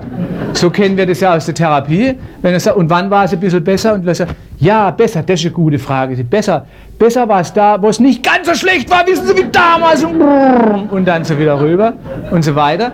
Und allmählich beginnt in der Ökologie zwischen den Menschen wo der Therapeut ja sehr empathisch sein will oder die Therapeutin. Das haben wir gelernt, Empathie. Und das heißt dann offensichtlich, wir gehen in die Geschichtenwelt der Leute ein und sagen, aha, aha, aha. Das ist das Aufbauen einer Ja-Haltung. Aha, aha. Und allmählich dann geht man in diese vertraute Katalepsie, die dann so, Sie kennen das, von Kolleginnen und Kollegen vermutlich. Ne? Also, wenn das die, die, die, die Grundprozedur ist, ist die Frage, wie kriegen wir praktisch den Fokus der Aufmerksamkeit mehr auf Lösungsgeschichten und äh, ein bisschen, dass zumindest mal relativiert wird, diese ökologische Bevorzugung der Problemgeschichten. Nicht, dass die schlecht wären, nicht, dass die nicht wesentlich wären. Es geht eigentlich mehr um eine neue Balancierung dieses Biotops von Geschichten. Und dazu ist dann die Frage, welche Art von Parlamentspräsidentschaft sozusagen im inneren Geschichtenerzählparlament der Leute können wir denn anregen, sodass der Parlamentspräsident, die Parlamentspräsidentin im inneren Konferenzraum eher sagen kann, Moment, von der Problemgeschichte haben wir jetzt genug gehört, jetzt erzähl doch du mal eine Lösungsgeschichte im inneren Szenarium. Wenn Sie mal Ihre eigenen inneren Szenarien ein bisschen beleuchten, in einigen meiner Seminare hier werde ich das noch ein bisschen differenzierter da mit Ihnen durchspielen können, wenn äh, Sie daran interessiert sind. Da kann man sehen, wir haben mindestens fünf Leute oder sechs Leute immer, die gleichzeitig Geschichte erzählen in uns. Da kommt einer von rechts hinter oder links und sagt immer, oh, das heißt jetzt das und das, passt nur auf, so und so. Der will dich jetzt irgendwie link oder so. Ich habe zum Beispiel immer wieder einen, das hat mein Onkel dargestellt, früher, den mache ich jetzt immer selber, der hat mir immer zu Geburtstagen, oft so zum richtigen Moment rituell abwarten, diese Geschichte erzählt, gesagt, weißt du, Gunda, eines wirst du noch lernen.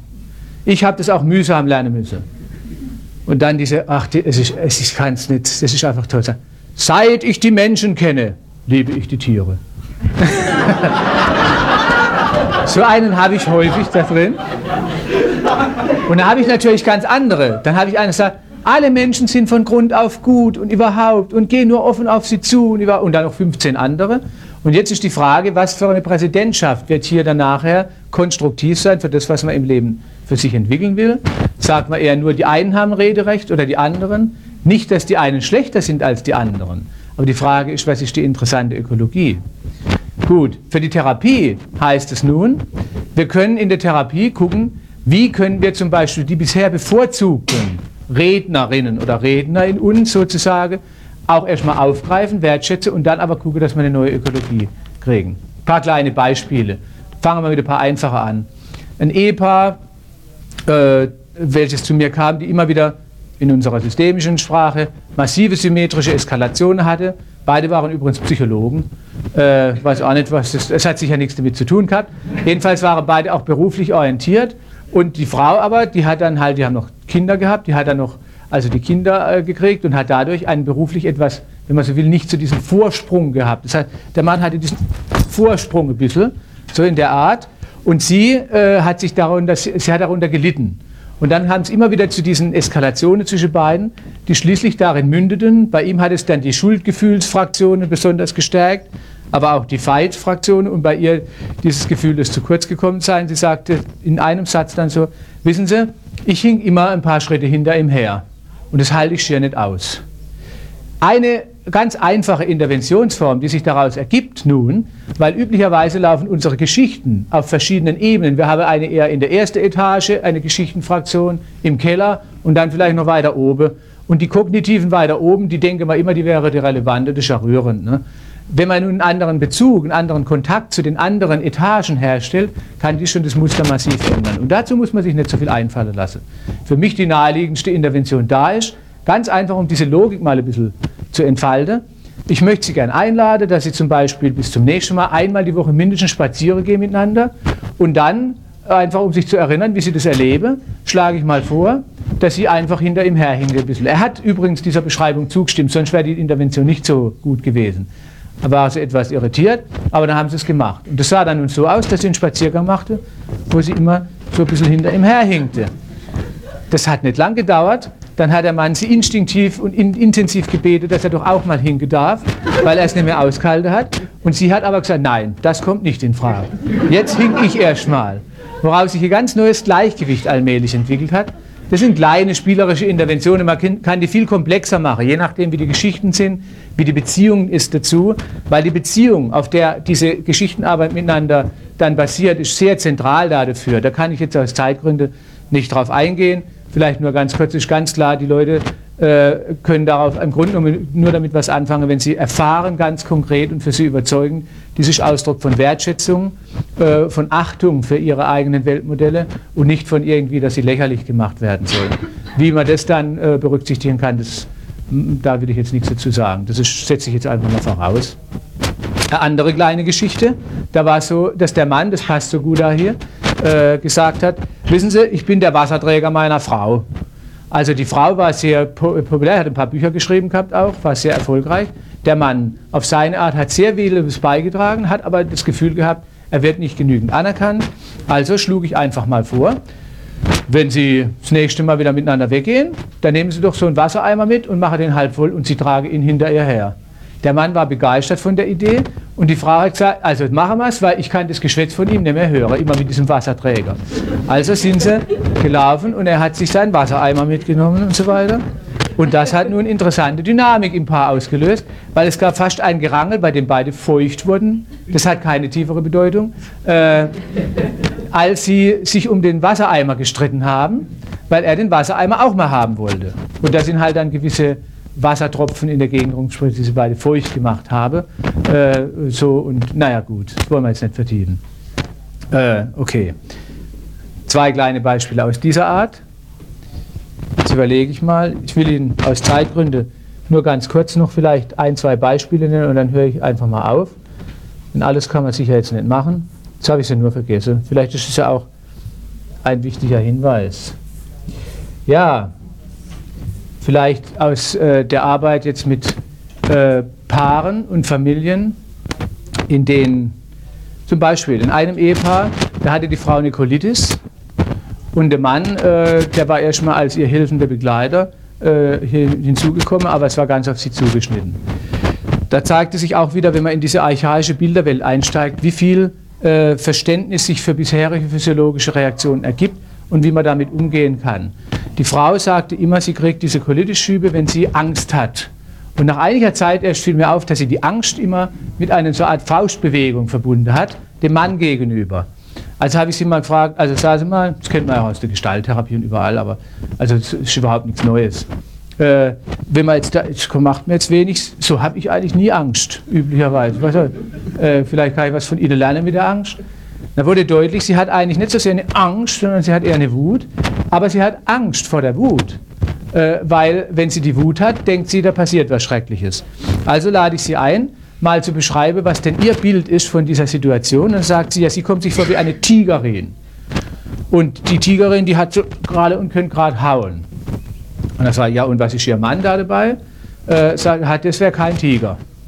Aha, was äh, Ihr Bild, das wäre ein Cocker Spaniel. Ja, immer, da kann ich gewisse Hemmungsimpulse schon verstehen in dieser Hinsicht. Da stellt sich aber raus, die gleichen Impulse hat sie manchmal ihrer Tochter von neun Jahren gegenüber.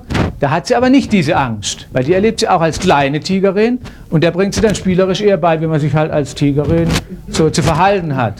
Bloß mit dem Cocker Spaniel hätte es halt gewisse Konsequenzen. Also hemmt sie sich und dann richtet sie aber die ganze Wut gegen sich und dann passiert etwas, was interessante Parallelen wiederfindet bei diesem Konzept vom David Jonas. Also das finde ich wirklich, würde Sie gerne einladen, das mal ein bisschen auszuprobieren, wenn Sie Lust haben.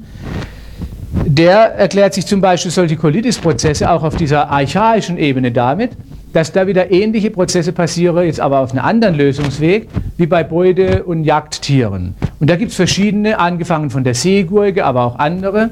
Äh, wenn die gejagt werden und sie merken, oh, jetzt ist ja mal Ball auf dem Hals, dann machen die einen Deal sozusagen. Und dieser Deal sieht so aus, sie stülpen einen Teil ihres Enddarms aus, schmeißen den weg und schlagen dann gleich ein paar Haare und hauen ab. Und dann scheint das Raubtier relativ häufig, evolutionsgeschichtlich ist das offensichtlich validiert von den Tieren, zu dem Eindruck zu kommen, Mensch, also der Enddarm in der, im Maul sozusagen ist mal lieber als der ganze äh, Verein äh, nachher vielleicht auf dem Dach oder so. Er lässt sich also vorübergehend unterbrechen in seinem Jagdmuster, bis dahin ist aber das schon weg.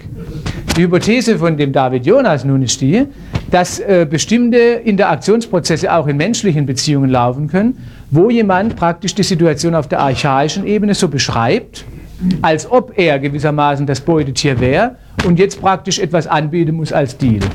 Und dass das im Colitis-Prozess sehr häufig zu finden wäre. Und meine Erfahrung, nachdem ich das einfach mal versucht habe, äh, so nachzuprüfen in der Arbeit mit den Leuten, bestätigen das sehr. In dem Fall ist es aber oft so, ist nicht nur bei dieser Frau so gewesen, dass eigentlich sich selber sich erstmal als die Tigerin erlebte, dann da drüben ein etwas zu schwaches Beutetier sieht und dann nicht weiß, wo sie hin will mit ihrer Tatze und dann sagt, da wissen wir im Besten noch Rat, das haben wir eigentlich schon immer so gemacht, da gehen wir selber auf Jagd nach uns.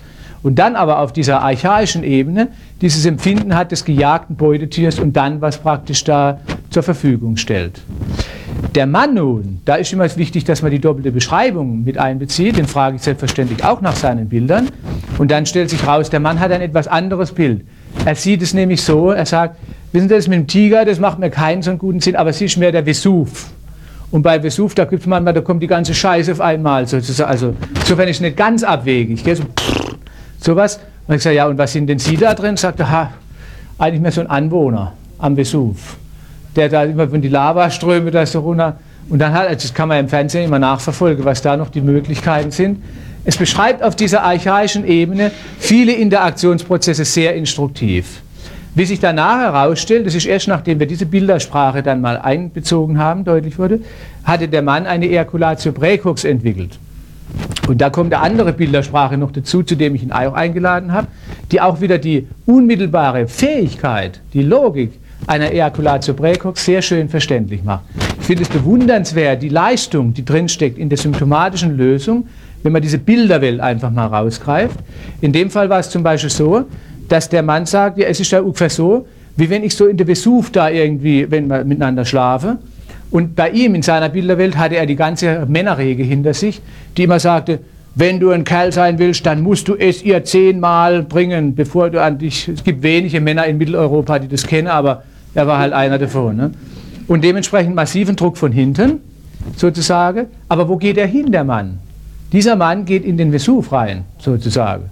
Nun noch ein interessanter Vesuv in seiner Version, nämlich einer, der hatte so lauter so, so messerartige äh, Zähne da drin. Diese, äh, jede psychoanalytische Version von Vagina dentata kann hier wieder zum Recht kommen, sozusagen. Sowas. Und da hatte er plötzlich ein ganz merkwürdiges Erleben immer. Er ging nämlich in eine Altersregression, er wurde praktisch fünf. Die Frau war ein Vesuv von dieser Größe und dahinter hat schon immer geschoren und gesagt, du musst es machen, ihr, du musst es ihr machen. Und da vorne winkt schon diese Zahn und sagt, komm, komm, komm, ganz entspannt, geh rein in mich. Nun haben wir also eine schwierige Double-Bind-Situation zu lösen. Wie, lö wie, löst, und das ist natürlich nicht so bewusst, das ist dieses quasi hypnotische, was ausgelöst wird auf der physiologischen Ebene durch unsere inneren Geschichten. Er macht es eigentlich so, dass er beide Seiten versucht, gerecht zu werden. Er geht nämlich kurz rein in den Besuch, aber bevor die Tschub machen können, ist er schon wieder draußen. Tschub, guck, so ungefähr. Und in gewisser Weise ist er beiden Seiten gerecht geworden. So abwegig ist doch diese Leistung nicht, wenn man die Bilderwelt mit, beein, äh, mit äh, anschaut. Aber die Frage ist halt, wie können wir das nachher nutzen? Viele, viele Möglichkeiten, wie man damit umgehen kann. Da komme ich jetzt aus Zeitgründen wahrscheinlich gar nicht mehr dazu. Indem man zum Beispiel daraus einfach kleine spielerische Rituale machen kann. Indem man zum Beispiel äh, das äh, ja gewissermaßen nachspielen kann. Und indem man zum Beispiel diese Geschichten neu miteinander erzählt auf eine Art, so wie es diese Neu schon angeblich gemacht haben in Malaysia, dass die ihre Träume, auch gerade die schrecklichen Träume, weitererzähle bis zu einem besseren Ende und dadurch eine neue innere Perspektivmöglichkeit entsteht. Äh, die lassen sich da ganz einfach und leicht daraus entwickeln. Vielleicht ganz kurz noch ein Beispiel. Der Fritz Simon und ich haben mal eine Therapie mit einer Familie gehabt. Das ist nur eines von x Beispielen, wo man das anwenden kann. Da war an einer Stelle die Frage der Ablösung oder der Grenzziehung so wesentlich. Und da sagte dann der Mann, nachdem vorher immer ganz diffuse Grenzprozesse wo jedem Familiendiagnostiker ja die Augen leuchten können, wo sich alle Familiendiagnosemodelle bewahrheiten. Verwischte Grenzen, Enmeshment, all überall und so weiter. Das konnte man da sehen. Äh, da haben wir dann äh, uns eingestellt auf eine Metapher, die der Vater in dieser Familie erzählte. Er sprach von einem Tresor. Und dass sein Sohn, der als schizophren diagnostiziert war, den Schlüssel zum Tresor hätte bei ihm aber er nicht zum Tresor von seinem Sohn. Und das fände er ziemlich ungerecht. Und wir haben auf der Ebene des Bildes, wir haben es weder analysiert noch durchgearbeitet noch sonst was, noch nicht mal die Interaktionen auf der kognitiven Ebene dabei beleuchtet, sondern wir haben einfach immer nur gefragt, ja, wer hat zu wem den Tresorschlüssel? Wie kommt es, dass der überhaupt den Tresorschlüssel kriegt? Da wurde deutlich, die Mutter gibt ihn immer heimlich unterm Kopfkissen. Da findet man die Eisenhans-Geschichte wieder und so weiter und so weiter. Und dann schließt er immer auf und das wäre ganz große Schweinerei. Worauf nach einer Viertelstunde Mutter und Vater allmählich zu der Idee kamen, wir machen das jetzt mit dem Tresor anders und wir gucken mal, dass wir den Schlüssel bei uns behalten. Und den äh, nimmt jetzt der Vater mal in Verwahrung, die kann auch die Mutter aber haben, aber beide sind sich einig, dass der Schlüssel nicht mehr rausgegeben wird. Mehr haben wir da nicht gemacht. Vorher war immer fürchterliches äh, Geschrei miteinander, weil die Grenzverwischungen so massiv waren. Und der Sohn hat zum Beispiel immer angerufen aus einer anderen Stadt und wieder gesagt, also er meint jetzt gerade, dass wieder irgendjemand auf ihn schießt oder das und jenes. Hat dann immer auch eine Geschichte, die Induktionswirkungen hat zu Hause. Vier Wochen darauf, und das war die Intervention, die nicht wir vorgeschlagen haben, sondern die Familie selber entwickelt hat, sagt die Familie, Sie haben jetzt keine Möglichkeiten zu berichten, ob irgendwas Schreckliches mit dem Sohn war. Warum? Vater und Mutter hatten sich entschlossen, einfach das Telefon abzubestellen. Und dadurch war dieser telefonische Kontakt, wo der Schlüssel vom Tresor immer raus und reingehen konnte, einfach unterbrochen. Das war keine Idee von uns, das war eine eigenständig entwickelte Idee der Leute. Und diese Art von Ideen können wir sehr häufig finden, wenn wir so mit Geschichten äh, dieser Art arbeiten. Da möchte ich Sie einfach nur einladen, dass man vielleicht in dieser Woche das ein bisschen noch so miteinander explorieren kann. Ich möchte Sie noch auf einen Aspekt unserer Geschichten, die wir in Konzepten erzählen, hinweisen, weil wir machen natürlich pausenlos auch solche Geschichten miteinander. Zum Beispiel unsere Konzepte ist nichts weiter von da aus gesehen auch, natürlich ist noch wesentlich mehr, es ist statistisch und wissenschaftlich untermauert, aber es ist auch das Erzählen von Geschichten. Und ich habe schon immer im sogenannten Kontrollseminar für den Zusatztitel Psychotherapie, das nennt sich dort nicht Supervision, sondern Kontrollseminar, das ist ein Versehen wahrscheinlich, aber so ungefähr, da habe ich schon immer sehr beeindruckendes gefunden, dass wir uns pausenlos Geschichten erzählt haben, wo kein Mensch wusste, ob das jetzt eine Erfindung wäre oder nicht, weil nie jemand irgendjemand gesehen hat von den Leuten. Da fühlt sich der Raum mit phantomartigen Gestalten und das ist immer sehr anschaulich und beeindruckend. Das ist wie so eine Märchenstunde. Man kann viel davon lernen, aber es ist gar nicht so richtig überprüfbar. Das Störende wäre, wenn man jetzt zum Beispiel da Videobänder reinnimmt. Anderes Beispiel von Diagnosekonferenzen, was schön diesen, diesen Prozess äh, beleuchten kann, wie er in unserem Kopf vorgeht.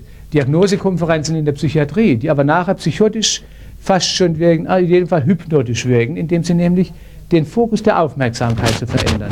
Das hat mich als Stationsarzt immer so beeindruckt. Wir hatten immer eine Diagnosekonferenz von acht bis halb zehn morgens. Und da waren dann ganz viele Fälle, Menschen vorzustellen, und die brauchen ja Diagnose, sonst kann man nicht arbeiten. Und diese Diagnose, da gibt es ja dann Hilfskonstrukte. Heute ist DSM-3 ist so ein kleines Taschenbuch, was man so leicht äh, rumtragen kann, so, wenn man, jedenfalls wenn man einen Lieferwagen hat äh, und so. Und da steht alles drin, wie es wirklich ist. Und wir hatten das ICD da und sowas. Und dann fand ich das sehr beeindruckend, wie die Welt der Diagnosen entsteht. Das war nämlich sehr vom Timing abhängig. Da kann man sehen, genauso läuft es in unseren Köpfen vermutlich ab. Da waren dann, sagen wir, zehn Leute, die hatten alle die Diagnosen vorzustellen. Dann gab es da zwei Oberärzte, das waren die Terri territorial Kleinfürsten sozusagen. Wir, die, wir waren die Lehnsmänner. Und dann gab es eben noch da, was weiß ich, den Chefarzt, den König oder was immer. Und nun wurde erzählt. Und dann war also der Patient so und so, und dann wurde eine Geschichte erzählt. Und dann wurde vorgeschlagen, ICD Nummer 296, so irgendwas. Wenn jetzt nun aber gerade eine Animosität zwischen Oberarzt 1 und 2 war, dann war zu erwarten, dass der Oberarzt 2 sagte, ja meinen Sie nicht, Herr Kollege, das und dann irgendwas anderes vorgeschlagen hat. Und nun, je nachdem wie viel Zeit noch war, hat es dazu geführt, dass halt dann plötzlich eine ganz neue Geschichte erzählt wurde über diesen Menschen, den wir nie gesehen haben. Und der wurde aber nachher mit diesem Etikett beglückt und lief so weiter durch die Welt, was aber hypnotische Auswirkungen hat für alle, die die Akte lesen, wie sie sicher kennen. Aus diesem Grund schlägt zum Beispiel Michael White vor, dass man die Akte besser nicht mehr liest, sondern wiegt. Äh, so. Also. Nun habe ich da in diesem Zusammenhang der Diagnosekonferenz eine interessante Entdeckung gemacht. Ich habe das immer sehr schmerzlich empfunden, wenn ich zum Beispiel mit jemandem gearbeitet habe und das Gefühl hatte, das macht mir Sinn, wie der sein Leben gestaltet, aber wenn man das oberflächlich betrachtet, aus dem Kontext gerissen, dann könnte man sagen, das ist eine Psychose oder das ist eine äh, endogene Depression oder so, aber das wollte ich dem Menschen nicht anhängen. Dann habe ich gemerkt, wenn man das Timing beachtet, dann kann man ganz neue Geschichten miteinander erfinden. Es ist nämlich so gewesen, wenn man um 8 Uhr den Fall vorgestellt hat, und so geht es aber zu in unseren Köpfen auch, dann war es wahrscheinlich, dass man 20 Minuten für den Fall hatte und zum Schluss immer bei einer anderen, und zwar wesentlich schwereren Diagnose landete, als bei der, die man angeboten hat. Wenn man aber so ungefähr 10 vor halb 10 angefangen hat, den Fall einzubringen, wo noch 10 Fälle waren, aber keiner mehr Zeit hatte und alles schon zum Aufspringen war, dann war es wahrscheinlicher, dass man schnell die eigene Diagnose durchbringt. Und aus diesem Grund habe ich immer gewartet bis 10 vor halb 10 und sehr umständlich begonnen, was dann dazu führte, dass nach kurzer Zeit ich gebeten wurde, meine Diagnose, die ja sicher ihren Sinn hatte, dann einfach aufzuschreiben und damit konnte der Mensch mit einem anderen Etikett rausgehen. So geht es auch in unseren Köpfen zu. Und so gehen wir dann nachher in die Welt und sehen die anderen Menschen und dementsprechend verhalten wir uns und so werden wir dann zu wandelnden Metaphern. Zum Beispiel schon, wie wir uns körperlich auch bewegen, da können wir jetzt nicht mehr drauf eingehen aus Zeitgründen, ist doch eine klare Metapher. Wenn ich zum Beispiel sage, das Wetter heute ist sehr schlecht. Es wird ein fürchterlicher Tag werden. Was bin ich da für eine Metapher? Oder wenn ich sage, es wird mal alles gelingen. Es wird ein Tag mit Erfolg. Was bin ich da für eine Metapher? Nicht nur für mich, sondern auch für andere. Vielleicht werden Sie mal, da können wir jetzt nicht mehr dazu kommen, aber ich werde es vielleicht woanders mal darstellen, wie man dann sehen kann, wie die körperliche Art von metaphorischer Gestaltung massiv die Ideenwelt beeinflusst und dann nachher dazu führt, dass wieder Rückwirkungen kommen, sodass plötzlich asthmatische Prozesse, Skolioseprozesse, andere Prozesse sehr gut verstehbar werden, wenn man diese Ökologie der Ideen da mit einbezieht. Aus Zeitgründen muss ich jetzt einfach aufhören. Das ist ja wie so eine Geschichte, die so ist, dass man dann sagt, und dann hätten sie gleich weitermachen können und da kam dann dieses und oh Gott, jetzt haben wir keine Zeit mehr. Wie würde denn die Geschichte weitergehen? Welche Geschichte würden Sie gerne diese Woche hier schreiben? Denn die Art, wie wir unseren Alltag gestalten, ist das pausenlose Beschreiben von Geschichte. Ich würde Sie gerne einladen, vielleicht sich zwei kleine leere Blätter auf Ihren Nachttisch oder sowas zu legen und sagen, was wolle man morgen für eine Geschichte schreiben? Eher die, oh Gott, ist das ein Seminar? Oder eher, ich mache was draus, ich mache was draus, in meiner Art. Wollen Sie eher eine Opferökologie diese Woche beschreiben? oder eine autonome freie Gestaltungsökologie? Dies ist Geschmackssache, sagte der Affe, als er in die Seife biss, da will ich Ihnen gar nichts reinzahlen. Ich sage, bis 11 ist schon 11 Uhr 3. Diskutieren können wir jetzt sowieso nicht mehr, aber da würde man sowieso alles zerreden wahrscheinlich. Wenn sie ein Unbewusstes hätte, könnte sie ja daraus was machen. Dies ist aber nicht klar, ob sie eins habe. Und wenn, ist auch nicht klar, welche sie habe. Wenn Sie eine klassisch psychoanalytische Version wollen, dann haben Sie vielleicht eine, so wie manche Patienten das bei mir sagen, wenn ich sage, da sagte einer, von dem ich viel gelernt habe, vertraue deinem Unbewusste. Dieser Milton Erickson hat immer so rumgeschwätzt da. Äh, und dann sagt die, ja, Sie, wenn ich Sie nur frage, der hat leicht schwätze. Wenn Sie mein Unbewusstes hätten, mein lieber Mann, dem würde Sie weder bei Nacht und noch nicht einmal bei Tag begegnen wollen. Nicht einmal mit hochgeschlagenem Mandelkrage. Ist das Ihr Unbewusstes oder welches? Schönen Tag.